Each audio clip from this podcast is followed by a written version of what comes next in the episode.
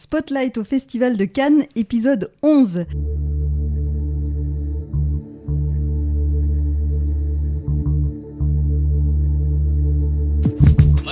Parlons maintenant de cinéma.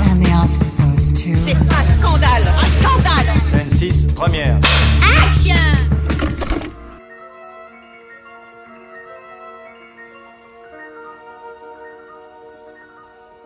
Salut à tous, à quelques heures de la proclamation du palmarès, un avant-dernier podcast concocté depuis le Festival de Cannes, nous allons passer en revue les derniers films de la compétition officielle, Nitram de Justin Kurzel et Les Intranquilles de Joachim Lafosse. On parlera également du nouveau Gaspard Noé, Vortex, OSS 117 Alerte Rouge en Afrique Noire sera projeté en clôture, l'occasion pour nous d'évoquer le retour de Jean Dujardin en Hubert Bonisseur de la Batte dans ce troisième opus de la saga d'espionnage. Il y aura aussi de l'animation avec Belle de Mamoru Ozoda, réalisateur notamment des Enfants loups Am et Yuki. Je suis entourée de Megan Choquet, Thomas Desroches, Maximilien Pierrette. Salut à tous. Salut. Salut. Arthur Tourneret à la réalisation. Salut. Je suis Brigitte Baronnet. Spotlight spécial Cannes épisode 11, c'est parti. Santé Santé.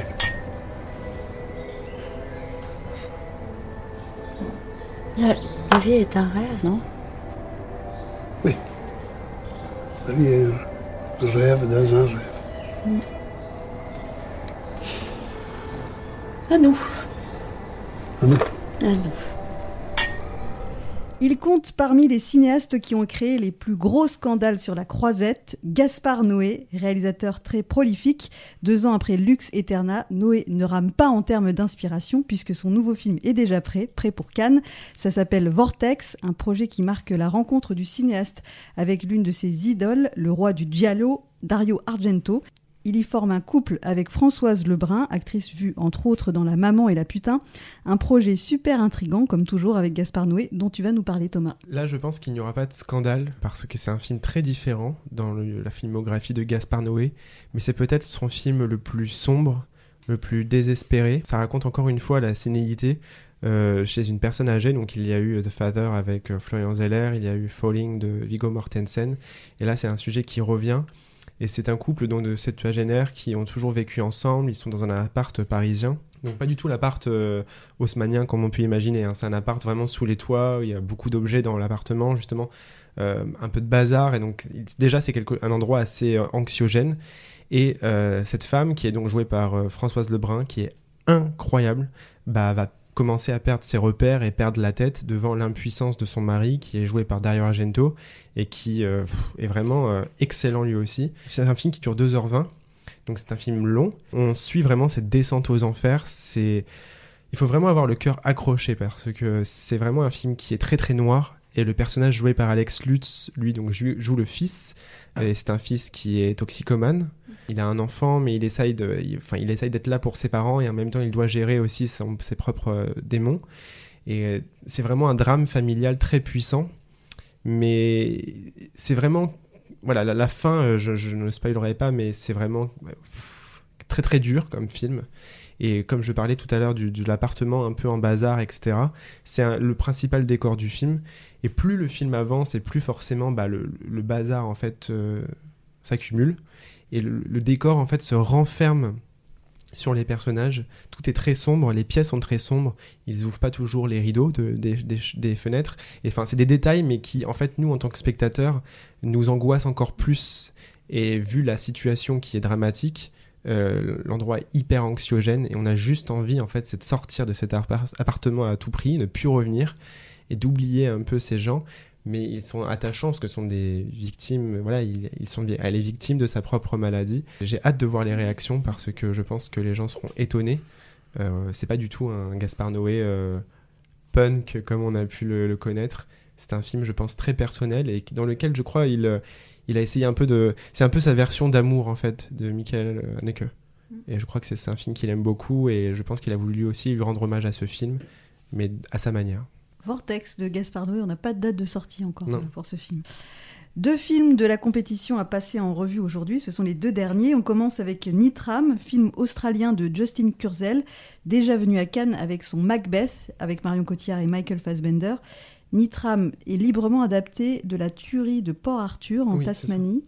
Euh, ce massacre avait fait 35 victimes et 23 blessés. And there he was.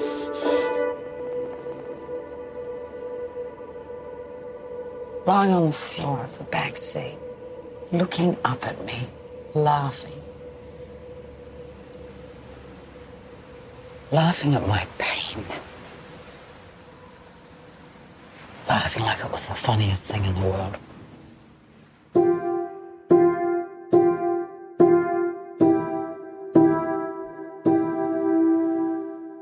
Thomas, tu as encore mis le réveil très tôt pour aller voir ce film. Ouais. Est-ce que ça en valait la peine? Ça en valait vraiment la peine. Alors moi, il faut savoir que l'un de mes films préférés au monde, mais vraiment, c'est Elephant de Gus Van Sant. C'est le portrait euh, de cet adolescent qui s'apprête à commettre euh, l'innommable. Et il y a cette scène qui dure un quart d'heure à la fin, où c'est une scène choc, et c'est aussi le parti pris de Gus Van Sant, il l'a fait exprès.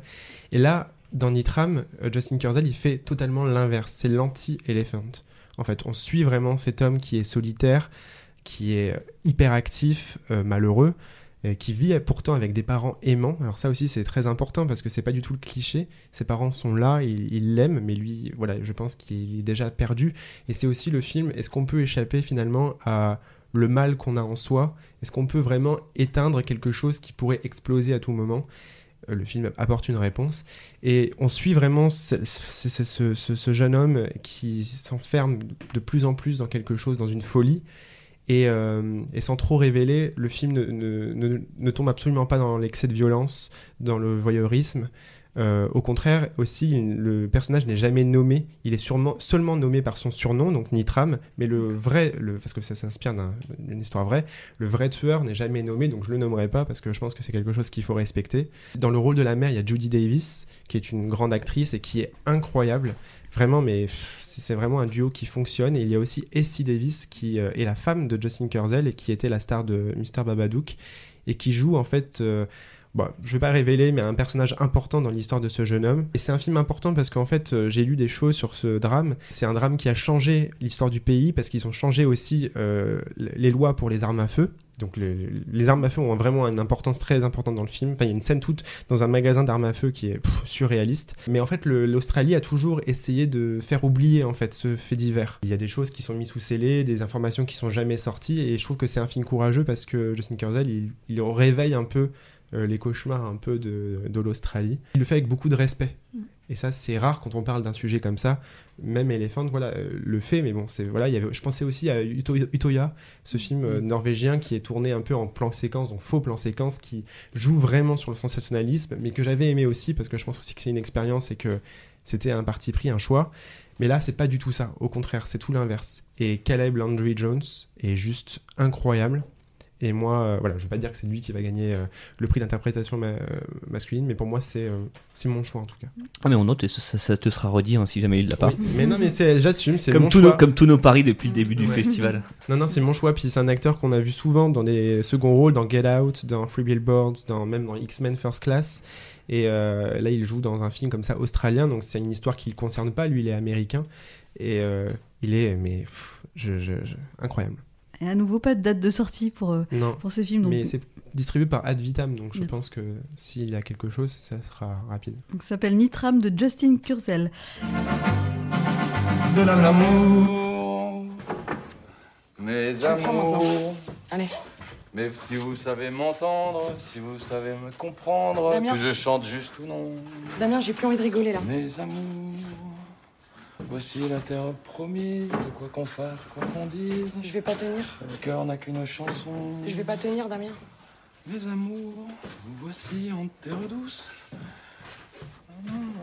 La peur a cloué son bec, toujours aura Tu vas où Damien, je vais pas te courir après. Putain.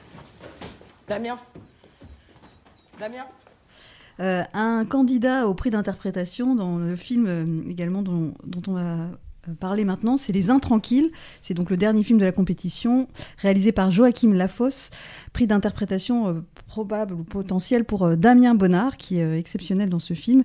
c'est donc la première en compétition officielle pour le cinéaste belge Joachim Lafosse. Il était déjà venu pas mal de fois avec À perdre la raison, notamment, ou L'économie du couple. Ce film est porté donc par Damien Bonnard, je le disais à l'instant, et Laila Bekti. et c'est un projet sur lequel le, le réalisateur travaillait depuis longtemps. C'est librement inspiré de, la, de sa propre vie de famille. En fait, le film suit un couple avec un enfant qui voit leur vie commune affectée par la bipolarité du père. C'est moi qui ai vu le film, je vais vous en dire un, petit mot. Donc euh, déjà, si euh, vous connaissez un petit peu le cinéma de Joachim Lafosse, vous savez que il aime euh, s'intéresser au couple et au couple face à l'adversité, un couple qui se déchire, notamment donc dans l'économie du couple, qui racontait comment cohabiter quand on est séparé. alors là, donc il, continue à parler de tout ça, des relations familiales. Euh, mais ici, c'est un, couple qui essaye de, lutter pour euh, tenir, euh, rester ensemble, puisque donc le, personnage principal est malade, il est donc atteint de bipolarité, il a beaucoup de phases maniaco-dépressives.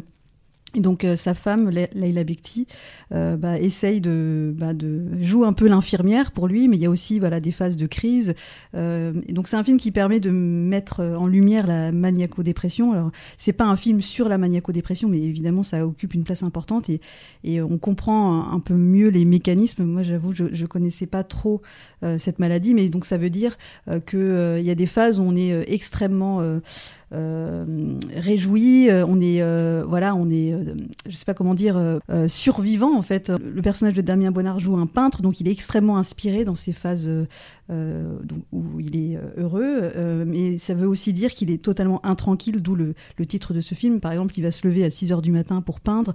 voilà, c'est quelqu'un qui est difficilement contrôlable, et ensuite il a des phases de dépression où, où voilà tout tout s'écroule, et, donc on découvre aussi qu'il y a des moyens pour euh, empêcher ces, alternances de, phases maniaco-dépressives. Ça met vraiment en, lumière cette euh, maladie avec, je pense, beaucoup de, justesse. Et Damien Bonnard, évidemment, euh, s'est beaucoup documenté, a rencontré des personnes pour atteindre de, ce trouble, pour interpréter ce rôle au mieux. Il a aussi beaucoup travaillé la peinture, puisqu'il il, peint réellement, alors pas tout, mais il peint réellement pour, pour que ça soit crédible. C'est un film vraiment qui repose sur ses acteurs, d'où ce que je disais sur euh, sur ce potentiel prix pour Damien Bonnard.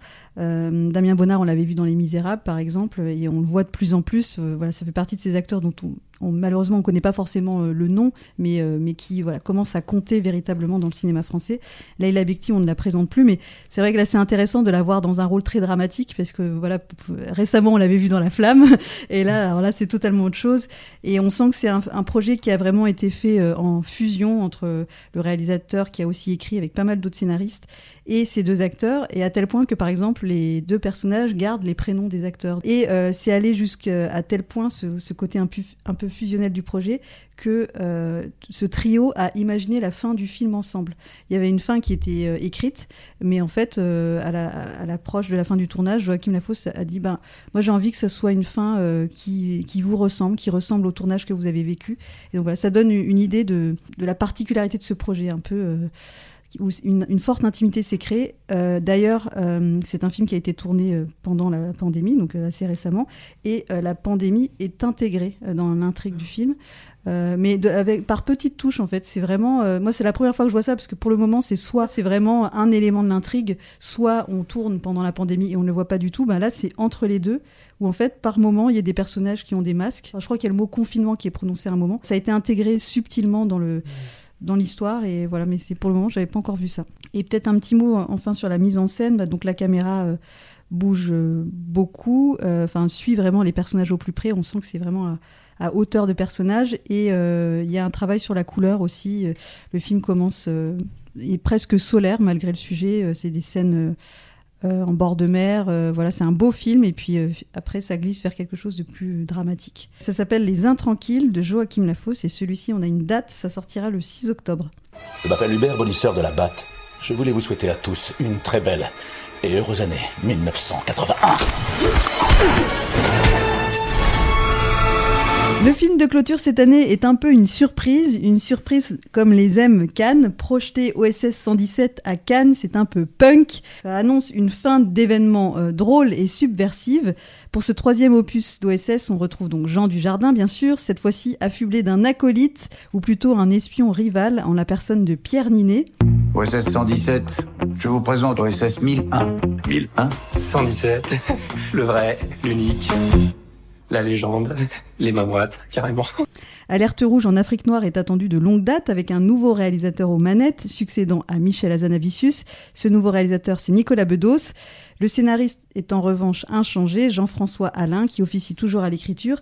Max, y a-t-il du changement dans la continuité de cette OSS Oh bah écoute, c'est un, c'est un bon résumé, parce que t'as as bien fait de préciser que Jean-François Alain était toujours euh, au scénario, parce qu'en fait c'est l'un des piliers de la saga OSS 117, parce que je sais que beaucoup de gens ont eu très peur quand euh, Nicolas Bedos a remplacé Michel Azanavicius à la caméra, mais il faut savoir que Jean Dujardin est encore là, Jean-François Alain, lui aussi est encore là. Donc déjà, t'as quand même deux des euh, gardiens du temple Mm. qui sont de nouveau là. C'est un film donc, qui se passe en 1981. Donc, à chaque, chaque fois, on change de décennie. Ça se passe au moment où euh, François Mitterrand s'apprête à remporter l'élection présidentielle, c'est-à-dire que le pays s'apprête à passer de la droite à la gauche. Forcément, ça va impacter OSS 117 parce que qui est beaucoup plus de droite, euh, clairement. Comme tu l'as dit, ouais, ça se déroule en Afrique noire. Ça, c'est vrai qu'ils en avaient parlé il y, a, il y a très longtemps. Déjà, à l'époque du 2, ils disaient si on fait un troisième, ça se passera en Afrique. Donc, OSS doit faire équipe avec euh, l'agent 1001 qui est joué par euh, par Pierre Ninet et qui comme tu l'as dit en fait c'est que ils font équipe et en même temps bon bah c'est un peu le choc des générations donc euh, voilà ça, ça incarne ce que je disais aussi sur euh, le changement de, de bord politique euh, en France. C'est aussi la jeunesse qui commence à prendre le pas sur euh, sur la, la vieillesse entre guillemets et donc OSS se sent quand même OSS 117 se sent un petit peu menacé. Monsieur Cousin, Qu'est-ce que c'est que ce foutoir? Du plaisir. Émile, bien dormi Comme un bébé. Et vous Comme un homme. c'est pas le meilleur opus de la saga. C'est même, il est même, je le trouve même moins réussi que que le, le précédent. Mais on est vraiment loin d'une catastrophe que beaucoup ont redouté, euh, même juste par principe parce que c'était plus Azanavicius. Il y a des choses qui marchent bien. Enfin, je disais tout à l'heure, euh, Jean Dujardin est- est encore là. Il est parfait dans ce rôle de OS 117. Vraiment, c'est, on en a vu un- une image dans un des teasers quand il arrive comme ça euh, en, dans une voiture décapotable, salué par tout le monde. Il a, il a ce regard d'ahuri, mais qui maîtrise à la perfection. Et tu te dis, non, c'est vrai que OSS 117, c'est Jean Dujardin. Et il est très bon dedans. Après, le film en lui-même est, euh, est plutôt bien fait. Genre, euh, tout ce qui est costume, décor, même mise en scène, vraiment, c'est c'est propre. Et puis, il y a ce duo avec euh, Pianinet, moi, que, que j'aime vraiment bien. Pas tant pour le côté choc des générations, c'est vraiment ça, c'est un petit peu attendu, mais c'est plus en fait sur euh, l'opposition de, tempo comique entre les deux acteurs. C'est-à-dire que Dujardin, il est plus dans la retenue, il est plus, euh, genre, il, pèse presque tous ses mots, en fait, il, met, il fait des longues pauses. Là où Pierre Ninet, comme, euh, comme d'habitude d'ailleurs, est très très vif, il est un peu tout fou. Et du coup, leur opposition marche bien sur ce, sur ce plan-là. Je trouve que c'est assez, euh, assez rigolo. Et au final, la OSS Girl du film, en fait, c'est plus Pierre Ninet que Fatou Ndiaye qu'on voit beaucoup moins. Donc tu vois, il y, a un- il y a un truc qui marche bien en, en termes de comédie entre euh, Ninet et, et Dujardin. Serge est notre toute nouvelle recrue. Tu nous rappelles, vous, il y a 30 ans. Comment ça Après, ce que je reprocherais au film, c'est qu'il est, il est euh, un peu trop long. C'est marrant parce qu'en fait, il dure 116 minutes à 1 minute près, il faisait 117 minutes. Mais bon, voilà, il fait presque 2 heures. Là où les précédents tournaient autour de 1h35, et sachant que c'est toujours un rythme euh, assez particulier, en fait, c'est un rythme comme les films de l'époque qui euh, peuvent être difficiles à regarder aujourd'hui parce que justement, aujourd'hui, les films vont beaucoup plus rapidement. Tu ressens vraiment les, les longueurs. Ensuite, il manque ce, ce côté cinéphile dans la mise en scène. C'est-à-dire qu'en fait, les films étaient faits comme des films des années 60, comme des films des années 70. Là, je trouve que le film est très propre, je le redis encore une fois, mais il m'a plus fait penser à GoldenEye, qui date de 95, qu'à un vrai film des années 80. Donc du coup, en fait, ouais, tu perds un peu ce charme qui vraiment fait, euh, le, fait le sel de OSS 117. Il manque aussi un petit peu cette espèce de contrepoint qu'il y avait très souvent en fait, quand euh, OSS faisait une, réflexion déplacée, c'est-à-dire à peu près toutes les scènes. Il y avait, je sais pas, il y avait un silence à chaque fois, il y avait quelqu'un qui, euh, levait les yeux au ciel. En fait, il manque un petit peu ce- ces trucs-là qui, euh, à l'époque, en fait, on sortait du film en se disant, bah non, c'est pas le film qui est raciste ou antisémite ou misogyne, c'est juste lui qui est un énorme beauf et tout le monde est là pour le lui rappeler. Il manque un petit peu des, ces choses comme ça, mais bon, ça veut pas dire que le film est raciste ou quoi que ce soit parce que il y a aussi des moments étrangement où le film semble s'excuser pour euh, certaines blagues qu'il a faites auparavant. On est vraiment dans la continuité de ce qui a été fait avant, mais euh, voilà, en fait, Nicolas Bedos a réussi à se réapproprier la saga en faisant des choses différemment de Michel Hazanavicius. C'est peut-être ça en fait qui va qui va diviser le public parce que si vraiment on est attaché à ce que Hazanavicius faisait vraiment cette espèce de façon de, pasticher les films des années 60-70, on peut rester sur sa fin là-dessus. Mais vraiment, encore une fois, le truc est loin d'être honteux. Euh, il y a il y a pas mal de choses qui marchent. Il y a peut-être moins de répliques qui restent en tête, qui reviennent. Mais euh, voilà, Dujardin est très bien dedans, Pianinet est très bien dedans. C'est euh, une aventure sympathique. Maintenant, on attend l'épisode 4 dans les années 90. Et puis après, on verra. Bah, Celui-ci, on le retrouvera donc en salle le- dès le 4 août. Enfin, euh, parce que ouais, il, ouais. devait sortir quoi fin un début d'année, Oui. en février, puis en avril, puis en août. En fait, c'est ce qu'on disait que euh, sur Aline et sur Bac Nord, c'est que le euh, ce nouveau report, ça, ça leur a profité parce que ça leur offre l'exposition du Festival de Cannes. Même si je suis assez curieux de savoir comment le film sera reçu par le public euh, international. Ça marche pour nous français, c'est euh, très franco-français comme, euh, comme film. Mais je sais pas du tout si, par exemple, les Américains euh, OSS, c'est un peu leur délire. Surtout que là, surtout, on est vraiment un peu moins dans la parodie de James Bond que, que ça ne l'était avant. Donc, je serais assez curieux de voir les réactions. Bon, On dit souvent que l'humour s'exporte mal, mais après, il y a pas mal de comédies françaises qui, qui ont prouvé le contraire, comme La Famille Bélier ou euh, Qu'est-ce qu'on a fait au bon Dieu. Donc pourquoi pas, euh, pourquoi pas un candidat à l'export Et en tout cas, Cannes est une belle vitrine pour ce genre de- Ah bah oui. d'exposition. Hubert, n'êtes-vous pas le meilleur? Je répondrais oui, ça serait de la prétention.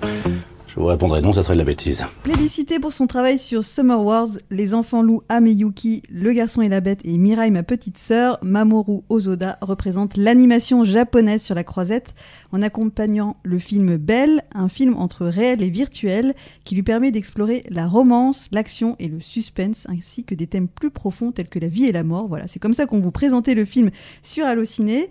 Euh, Megan, tu as vu le film, je crois que tu étais très enthousiaste à l'idée de le voir et je vois à ton sourire que voilà, tu as dû beaucoup aimer. Oui, c'est un vrai coup de cœur pour moi ce film Belle. Je l'attendais beaucoup parce que j'ai, enfin, j'aime beaucoup le travail de Mamoru Soda, donc euh, je, je partais quand même avec euh, un bon, euh, un bon ressenti. Et euh, les premières images me donnaient déjà beaucoup envie, donc voilà, j'ai vraiment pas été déçue. Depuis que Mamoru Soda a fondé son, a cofondé son propre studio d'animation qui s'appelle Studio Shizu, vraiment il a pris son indépendance et son envol et il raconte vraiment les histoires qu'il veut raconter et il le fait très très bien. Et là avec Belle, il il fait une, très très libre adaptation d'un conte qu'il aime beaucoup, qu'il affectionne beaucoup, donc La Belle et la Bête, euh, voilà comme son titre l'indique. Et en fait, il mêle ce conte-là euh, au monde du virtuel, au monde, euh, au monde de l'internet. Et donc il, propose un récit vraiment ultra moderne par, rapport à ce conte.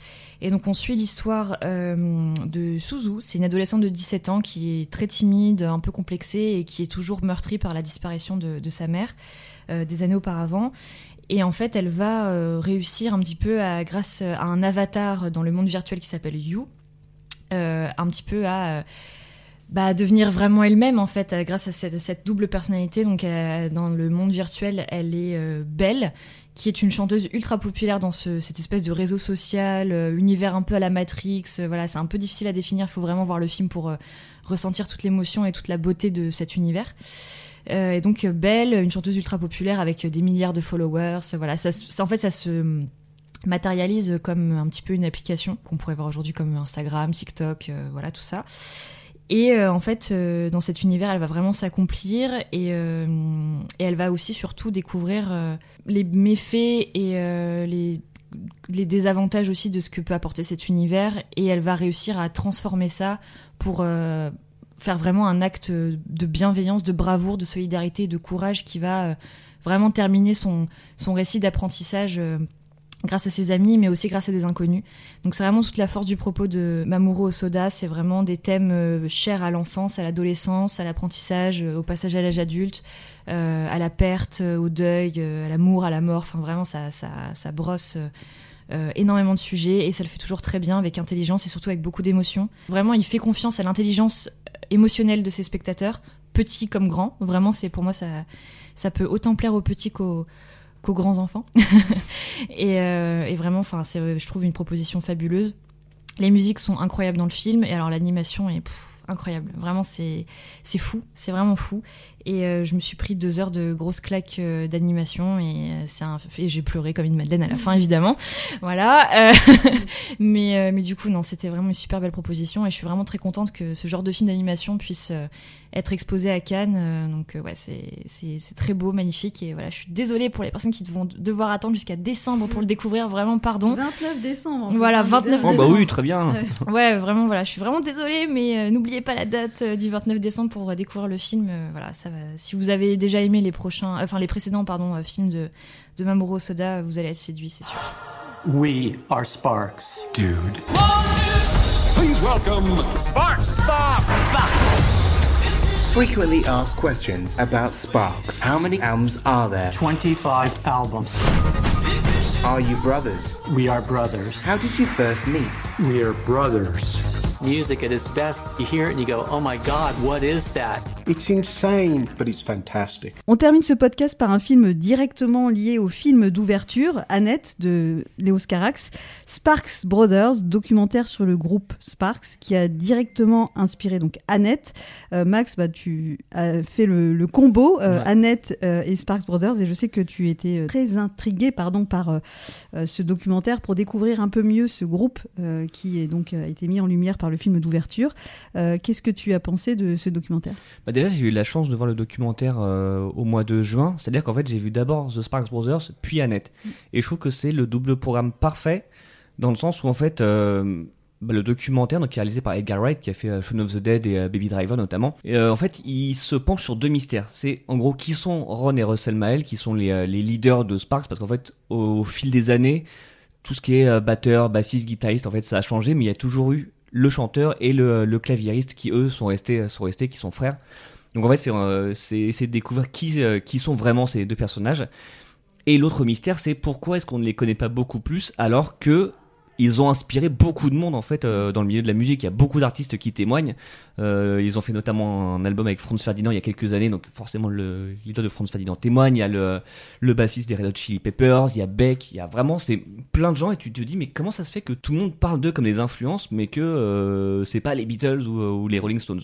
C'est l'une des, l'une des composantes du documentaire donc, que, je, que je trouve vraiment intéressant parce qu'en plus ça ressemble beaucoup à un film de, Edgar Wright, c'est-à-dire que dans le montage c'est très inventif, il y a des petites trouvailles rigolotes, t'as envie d'écouter euh, tous leurs albums en 100 ans, ils en ont fait 25 donc il y a de, y a de quoi faire. Ils sont euh, contemporains des Beatles, de, de la fin des Beatles, mais voilà, c'est quand même, euh, ça fait quand même des années qu'ils sont, euh, font de, de la musique, ils sont passés par différents genres musicaux aussi, puisqu'en fait ils ont évolué en même temps que, que la musique. All pop music is rearranged Sparks. Et donc là où je disais que c'est un très bon avant-programme de Annette, c'est que on apprend dans le film qu'ils avaient deux projets de, de films de cinéma.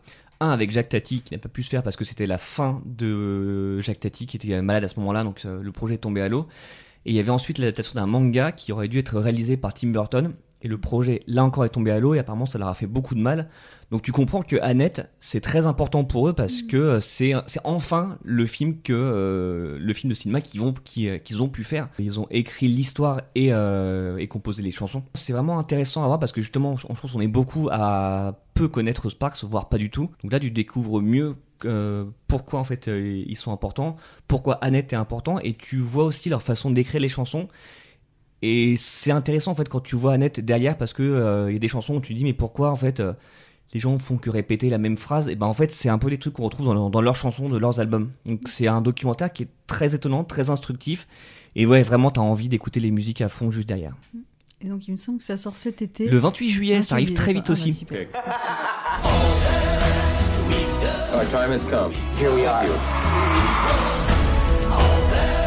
They may have given birth to other bands who don't even know that the lineage goes back to them.